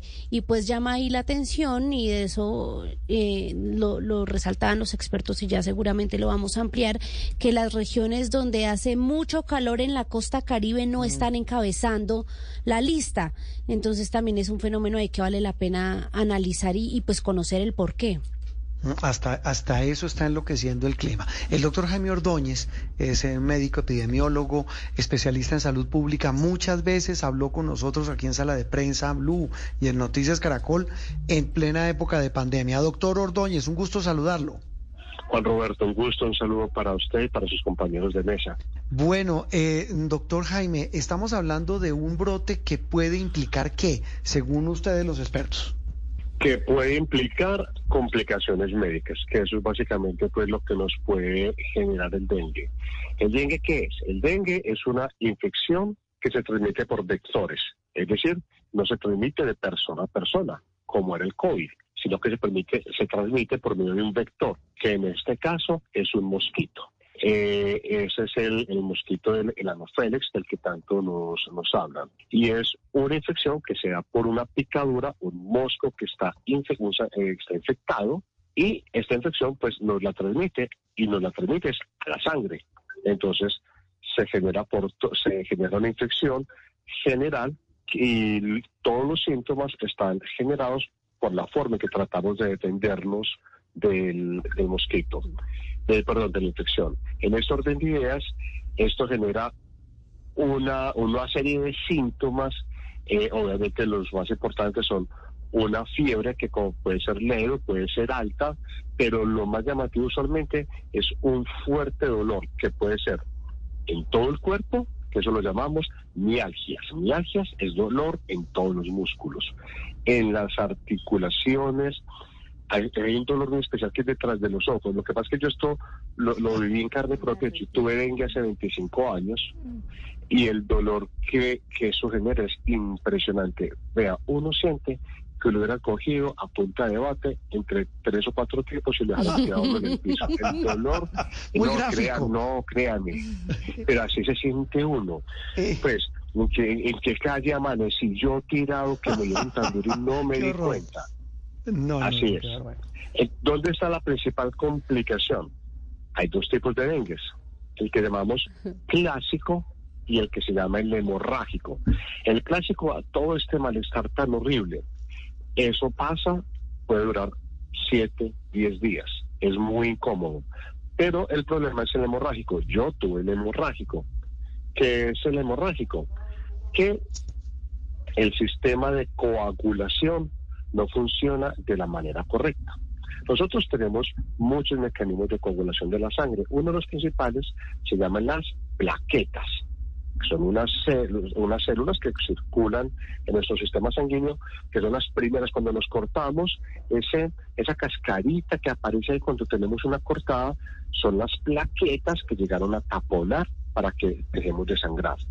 Las plaquetas deben tener un número mínimo. Ese número comienza a disminuir en un nivel en el cual ya es preocupante.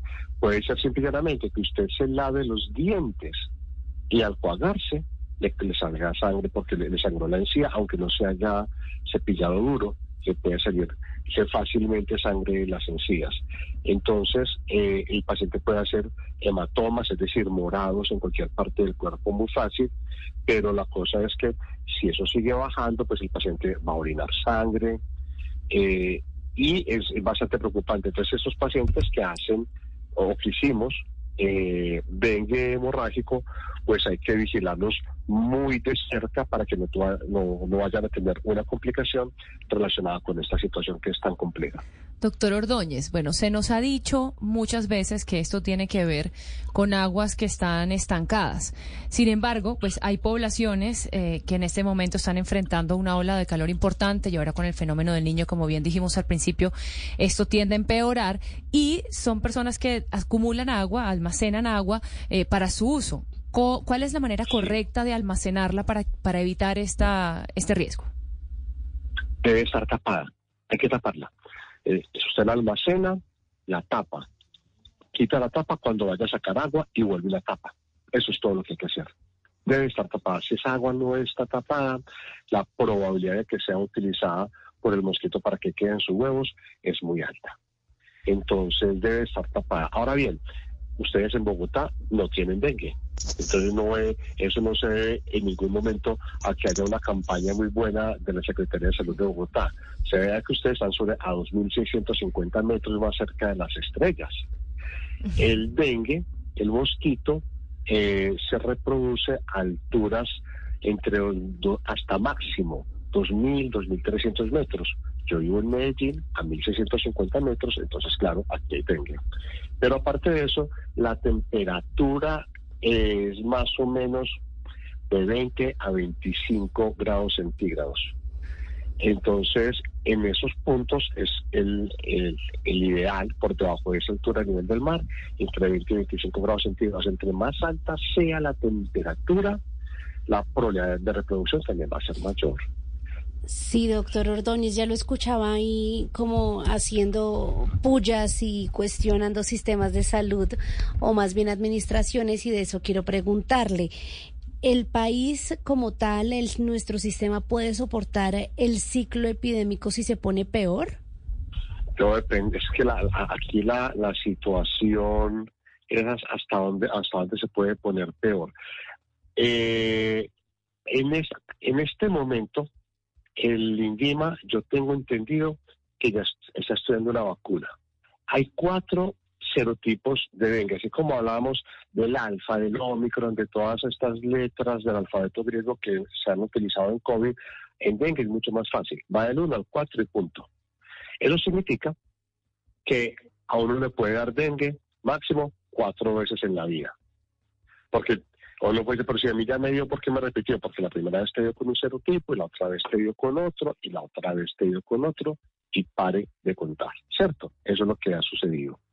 Entonces, hay una vacuna que se desarrolló recientemente, incluyó, es, una vacuna que incluyó población colombiana en, en Cali y en Yopal, eh, en población entre 4 a 16 años, eh, y cubre contra los cuatro serotipos. ¿De acuerdo?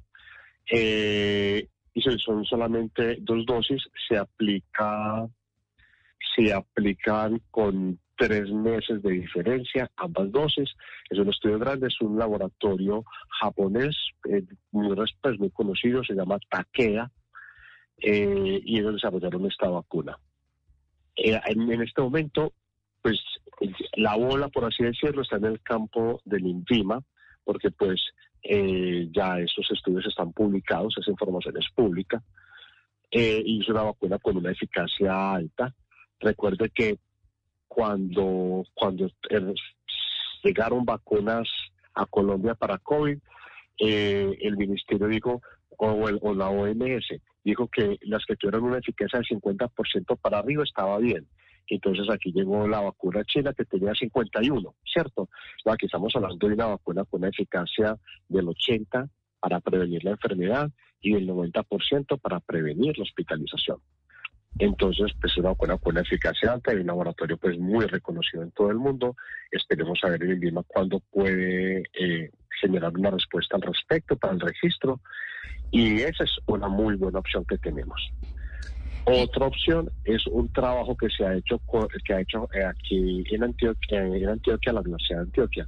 Ustedes ahorita mencionaban los datos de cómo está el dengue en todo el país. Si esta entrevista lo hubieran hecho hace 10 años, el primer departamento no hubiera sido Meta, o solía ser Antioquia. ¿Por qué? Porque tenemos todo el Urabá antioqueño, todo el Bajo Cauca antioqueño, pues incluso Medellín está en 650 metros, pero hay sitios mucho más calientes que Medellín en Antioquia, y solíamos ser los líderes en tanto en dengue como en paludismo, por la cantidad de población que vive acá, y obviamente pues en estas condiciones geográficas que sí lo facilitan.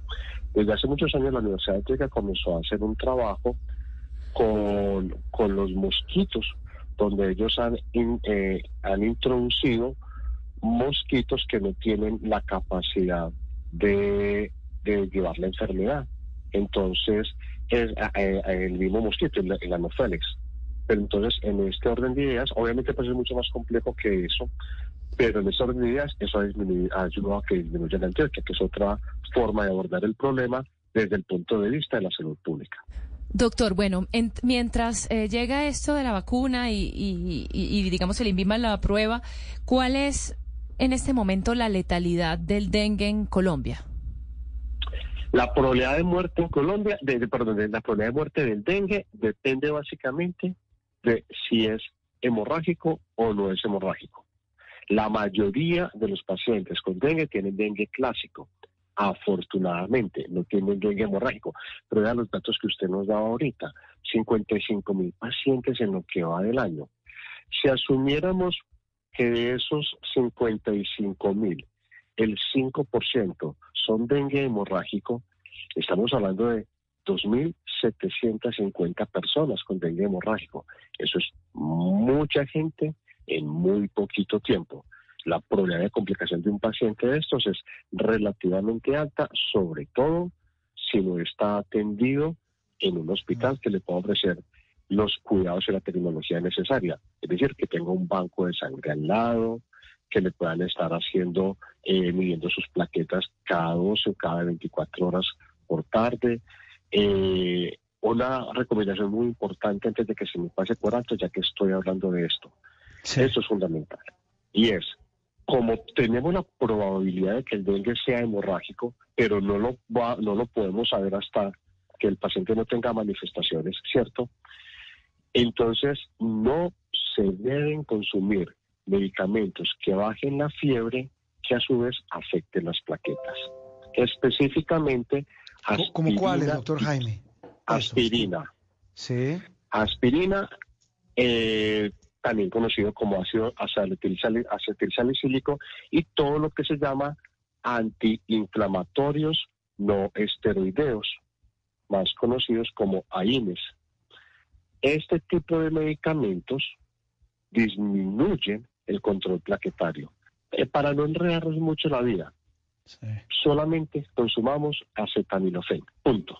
Solamente Pues no eso puedo dar marcas comerciales, Claro, pero hay una marca comercial muy famosa en el mercado, pero usted pregunta en una farmacia por acetaminofén y eso pues... Llamémoslo sin problema. Dígame. Dolex. Usted me corregirá, Dolex. Ah, sí, eso es, exacto. Es eso. Es- Bueno, ese Entonces, es. ese es el que se- es lo que se debe consumir, porque Mm. si usted, fíjese que cuando a un adulto mayor le van a hacer una cirugía, no sé, un reemplazo de caer, un reemplazo de rodilla, una cirugía cardíaca, lo primero que le preguntan es, ¿usted está consumiendo aspirineta? Listo, sí, sí. Entonces vamos a, va a dejar de consumirla durante determinado tiempo y luego le hacemos la cirugía. ¿Por qué? Porque corre el riesgo de sangrar, porque tiene disminuido el número de plaquetas, eh, aparte de que se puede afectar la cadena eh, de coagulación por otros por otras vías. Entonces, esta recomendación es fundamental ante la sospecha de una infección, en términos generales cualquier tipo de infección, primero se debe consumir acetaminofén, porque ese todo el mundo va a consumir primero algo en la casa antes de consultar. Entonces llegaría a decir, primero consulte, eso es cuento, porque usted va a tratar de hacer cualquier control de la fiebre en su casa antes de irse para urgencias. Entonces, primero trate de controlar la temperatura con acetaminofén. ¿Cuál es la dosis de acetaminofén? Para, eh, más para niños de 50 kilos o de 60 kilos, una tableta de 500 miligramos. De ahí en adelante, dos tabletas. Puede ser cada cuatro a seis horas. Y ya en los niños, pues lo que usualmente le haya mandado su pediatra, en, en el jarabe que les hayan mandado. Por debajo de los 50 kilos debe ser consumido el jarabe. Bañar al paciente. La ducha es, la ducha es maravilloso para bajar la temperatura. Por casualidad, Sí. yo tengo aquí hoy a mi hijo resfriado y ya le he bañado tres veces y, él ya sabe que Ah, eso y- es lo que le no- baja y la no es dengue lo temperatura. que No tiene tiene dengue. Eso le iba a No, no, no tiene No, dengue. eh, Ah, bueno. No, no, es una, gri- una gripa que yo le pegué la esta semana. Qué pecado. Ah, bueno. siento Ah, todo qué pecado con el la gripa que le pegué. Entonces, Oiga, pero, eh, ella sabe que eso le baja la... Y, ojo, pero la ducha tiene que ser a temperatura ambiente. No, no es meterlo en agua fría porque uno con fiebre metido en agua fría, pues va a sufrir. No puede ser agua caliente porque se va a calentar más. Entonces, a temperatura ambiente, ojalá unos 10 a 15 minutos, eso les ayuda muchísimo a bajar la temperatura relativamente rápido, acetaminofén y ahí sí, a consultar. Ahí sí a consultar, pues tomamos mucha nota de esta, de esta consulta, teleconsulta del doctor Jaime con este tema del dengue. Doctor Jaime, como siempre, un gusto y, y- y volveremos a hablar pronto. Un abrazo. Claro que sí, Juan Roberto. Un feliz día para todos. Que estén muy bien y feliz fin de semana. Jaime Ordóñez, médico epidemiólogo, hablando del brote de dengue que tiene en alerta a muchas regiones de nuestro país.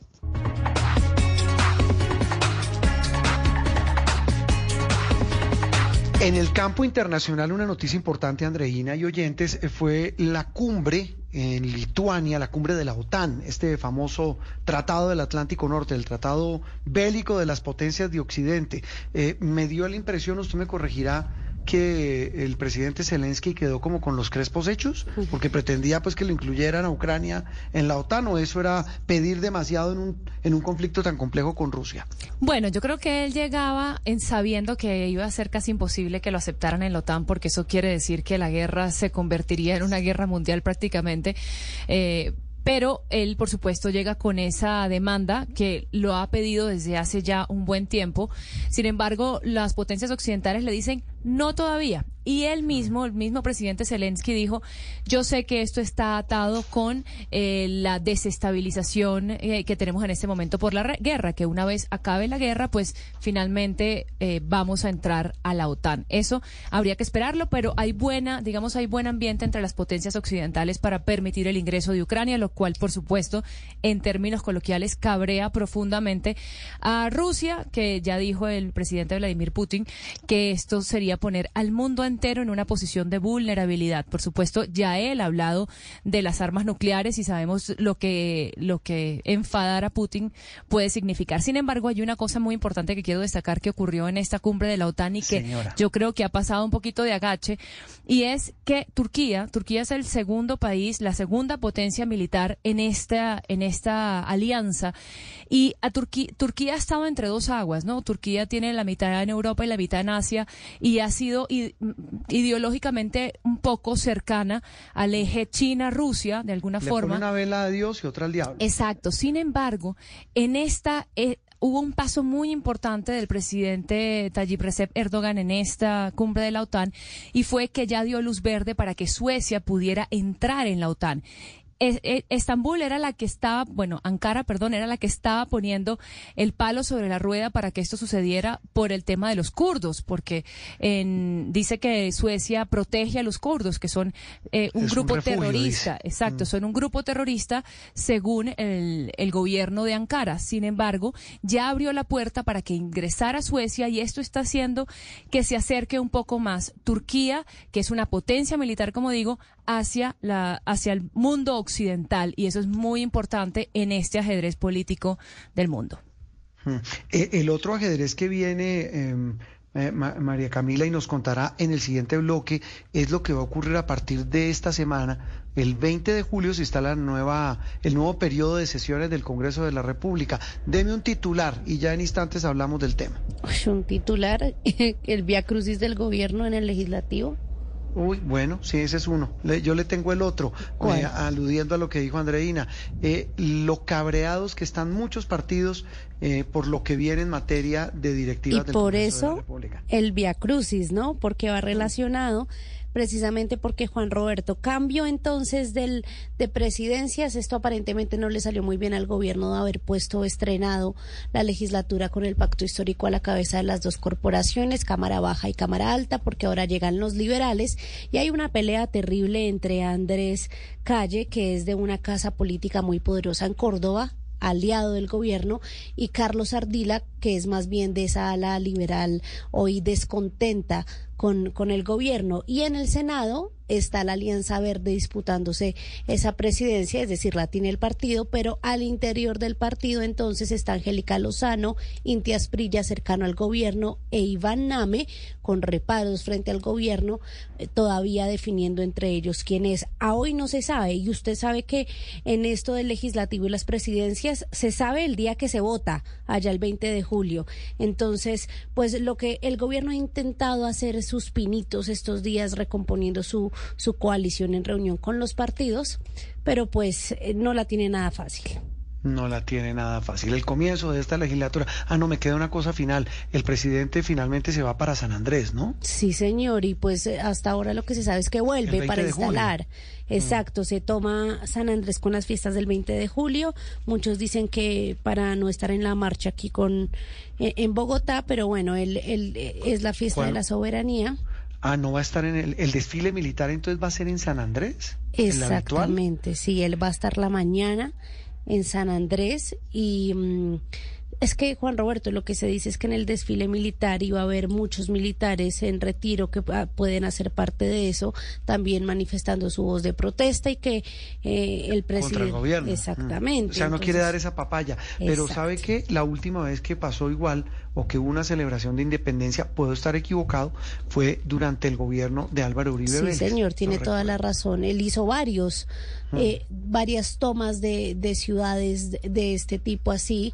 Eh, Si no estoy mal, algunas fueron Leticia, otra Manizales. Iba y lo hacía No, allá. en San Andrés. Estuvo en San y en Andrés. San Andrés y volvía pa- a las 3 de la tarde para la instalación del Congreso porque se tiene que hacer por pues la Constitución lo ordena de esa manera. ¿Hor- ¿Hora Petro o 3 de la tarde? no hora sabe verdad? que esa sí no se puede mover. Eso está incluso. Eh, Permítame que lo dude. Permítame que lo dude porque pues eh, muchas cosas se han movido eh, con la llegada de Gustavo Petro al poder. Esa, la más importante, la del tema del reloj. Seguimos en Sala de Prensa Blue. Estás escuchando Sala de Prensa Blue. Experience the golden age of cinema with the San Francisco Symphony, featuring music from E.T., Vertigo, Ben Hur, On the Waterfront, and more. In a radiant concert with conductor Edwin Outwater and cellist Sterling Elliott. July 21st, outdoors at Frost Amphitheater, and July 22nd at Davie Symphony Hall. Get tickets and information available at sfsymphony.org. That's sfsymphony.org. Here's to feeling that we belong and feeling part of something bigger. Here's to being there for each other and finding friends who become family. Here's to the talkers, the listeners, and the cooks. Absolutely the cooks. Here's to the ones we can't imagine not knowing. And here's to all the wonderful and powerful things that happen when we come together. Here's to us, all of us. To learn more, visit mychinet.com. Opinión, análisis y mucho más aquí en Sala de Prensa Blue.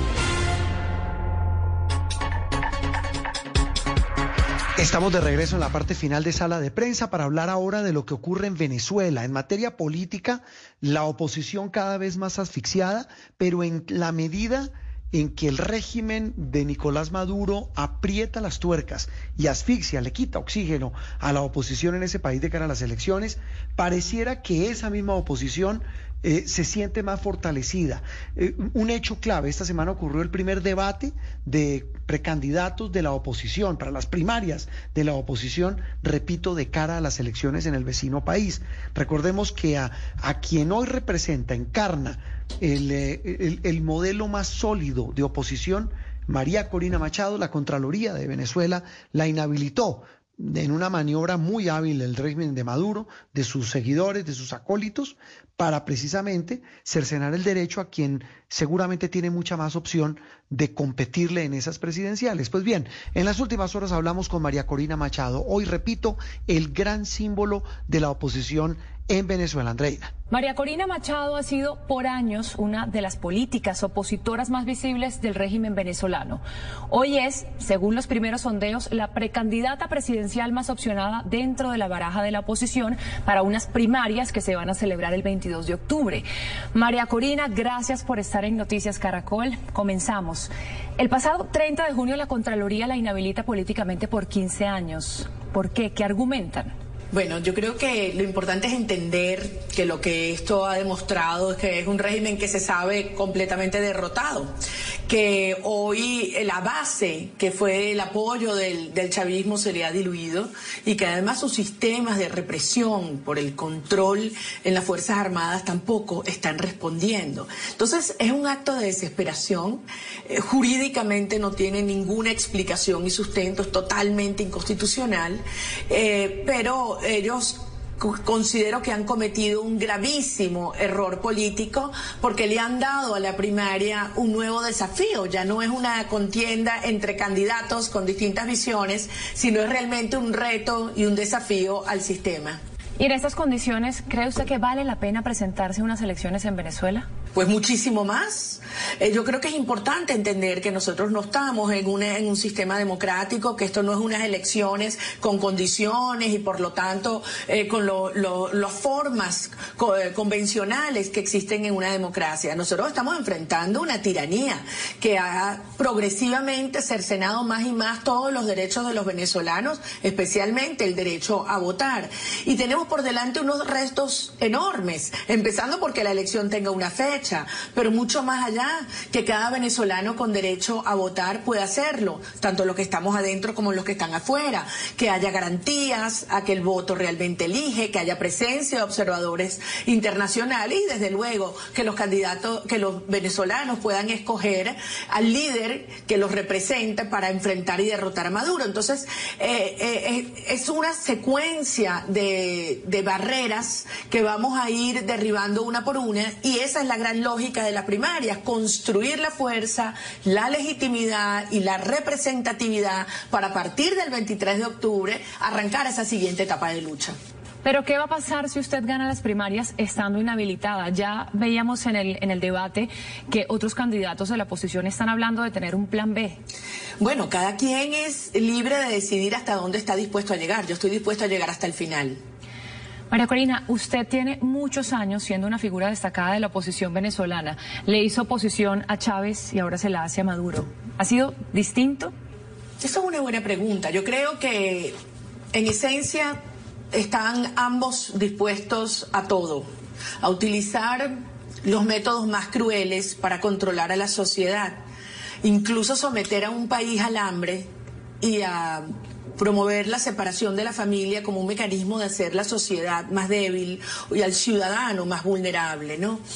pero mm, yo siento que Chávez tenía mayor control de los distintos grupos y por lo tanto le permitía no ser tan a veces tan burdo, tan crudo, tan evidente en sus mecanismos represivos como lo, lo es el régimen hoy. Y en la medida que es más débil, eh, y lo es hoy, y esto es importante decirlo, porque el régimen además ha saqueado Venezuela, se ha quedado sin dinero, tiene un problema grave de liquidez, entonces esto exacerba las, las tensiones internas y vemos como han habido incluso fracturas importantes dentro de toda esta coalición mafiosa.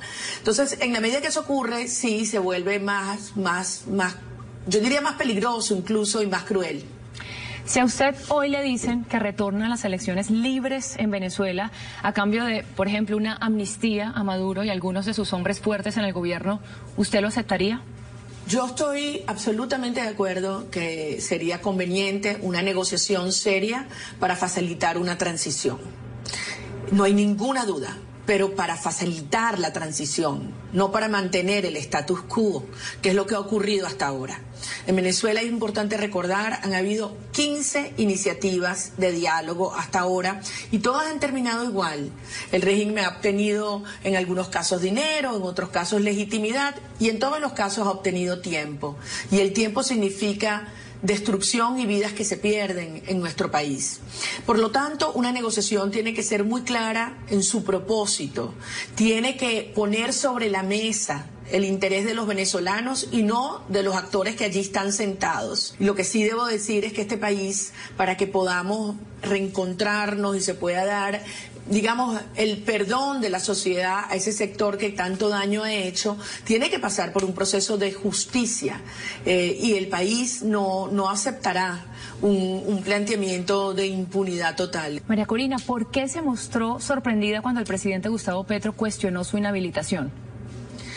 Yo me mostré, fue satisfecha. Yo creo que fue lo correcto y creo que fue un mensaje para, para muchos actores. Eh, yo creo que es una buena señal, pero no es suficiente. Yo creo que el presidente Petro tiene indiscutiblemente vínculos fluidos de comunicación con Nicolás Maduro y, y en el bien y en el bienestar de Colombia está desde luego eh, que la situación en Venezuela se restablezca, una situación de, de estabilidad social, económica y política, que no va a ocurrir mientras el régimen esté en el poder. Aquellos que crean que simplemente metiéndole dinero a Venezuela eh, se va a detener la migración, se va a detener la presión eh, política de desestabilización a las democracias liberales de la región, va a mejorar eh, el crimen organizado o el narcotráfico, no, no entienden nada. Eh, la única manera de que nosotros podamos revertir el daño de la migración, de que podamos darle a Venezuela seguridad y seguridad al hemisferio, es logrando desmontar este sistema criminal. Precisamente sobre ese tema, como sabe, Colombia, el presidente Gustavo Petro está buscando hacer un proceso de paz con grupos como el ELN y las disidencias de las FARC que tienen fuerte presencia en Venezuela. Muchos cuestionan que mientras estos grupos tengan esa retaguardia será más difícil lograrlo. ¿Usted qué cree? Absolutamente, y tengo muchos años planteándolo. Y eso fue primero Chávez y ahora Maduro. Por eso eh, la, el, el, creer que Nicolás Maduro puede eh, facilitar un proceso de, entendimiento con el ELN en mi, en mi opinión no, no es viable porque al final hay muchos negocios y muchos intereses y, y creo que además Maduro no tiene la, la capacidad hoy en día para lograr un, un acuerdo de esa naturaleza. En el debate de los precandidatos a las primarias se hizo viral la imagen en que usted no quiso tomar y elevar la mano junto a sus compañeros opositores. Nos da curiosidad, ¿por qué? Yo creo que lo importante del mensaje del debate es que hay la disposición de un conjunto de, de, candidatos a las primarias de interactuar, de contrastar puntos de vista, de hablarle con, con franqueza y claridad a los venezolanos y que hay un compromiso de, de hacer respetar los resultados de las primarias. Yo creo que eso es lo importante. Indiscutiblemente hay diferencias, por supuesto que las hay, y hay diferencias de fondo en términos de la estrategia que creemos que debe llevarse adelante para enfrentar a la tiranía. Y por eso el, el, el 22 de octubre es un evento tan relevante donde los venezolanos vamos a poder decidir cuál es el camino, la política a seguir y desde luego los valores que animan esta lucha. Sin duda, una de las críticas que siempre se le ha hecho a la oposición es esa falta de capacidad de unirse. Precisamente cada uno, de alguna forma, ha, tirado por su lado y eso, eh, pues, ha redundado en los resultados que ya hemos visto en el pasado. ¿Usted cree que en esta oportunidad sí hay una verdadera voluntad de unión en la oposición?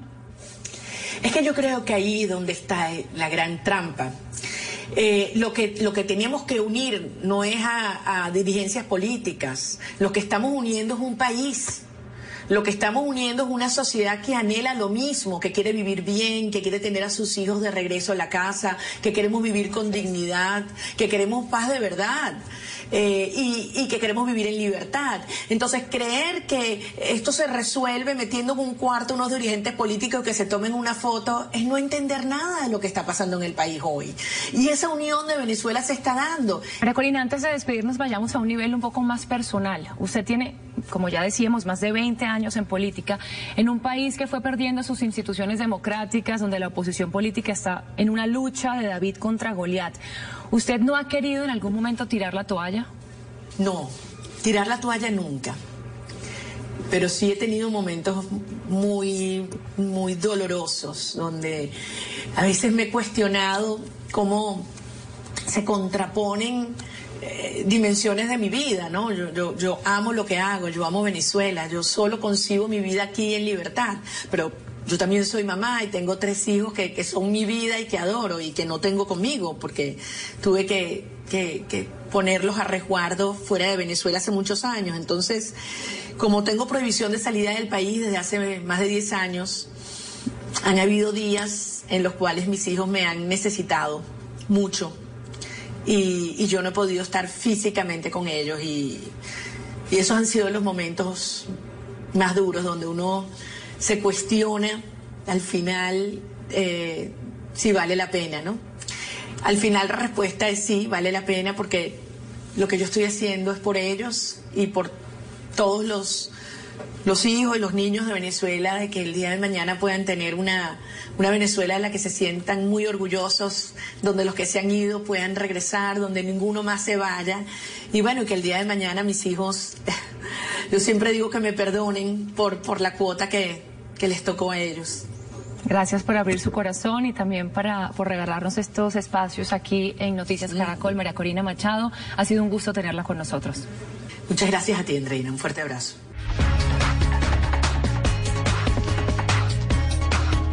Muy bien, y de la política, de los diálogos de paz, del fallo de la Haya, hablamos de una noticia internacional. Don Miguel Garzón, buen domingo, ¿qué tal? Un gusto saludarlo. Eh, de un hecho que es inédito, me corregirá usted, pero creo que no ocurría hace más de 50 años, sí, la huelga de actores, la huelga de guionistas, es decir, la huelga de los principales protagonistas de la industria del cine en Hollywood. Buen, buen domingo, don Miguel. Juan Roberto, buenos días, buenas tardes ya casi, Andreina, María Camila, ¿qué tal? Sí, señor, más de 60 años.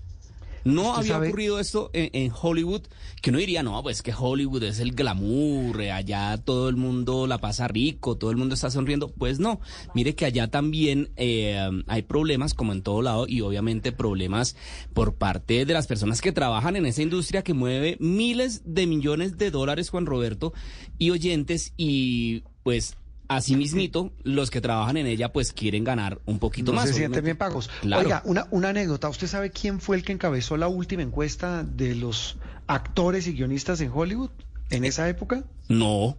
Ronald Reagan. ¿Ah, sí? Quien después... el que fue el presidente de los Estados Unidos, el que Claro, sacó a los Estados Unidos de una crisis eh, económica muy grande en los años 80. Claro, recuerden, recuerden los oyentes y recuerde usted, don Miguel, que, que Ronald Reagan fue actor antes que, que político. Y fue un, un actor, bueno, para las opiniones muy divididas, pero un actor conocido. Y él encabezó la última huelga antes de esta que está ocurriendo. ¿Qué tan lejos están de un acuerdo, Miguel? ¿Y qué tanto puede afectar a una industria como esta, la de Hollywood, en la, la actual huelga? Pues muy lejos, Juan Roberto, porque todavía las eh, conversaciones están muy, muy enredadas. Acuérdese que los primeros que entraron en paro fueron los guionistas, las personas que son los encargados de crear las historias tanto en la televisión como para las películas. Ellos entraron en paro el 2 de mayo y muchos actores estaban apoyándolos, pues obviamente desde sus eh, balcones, por decirlo de alguna manera.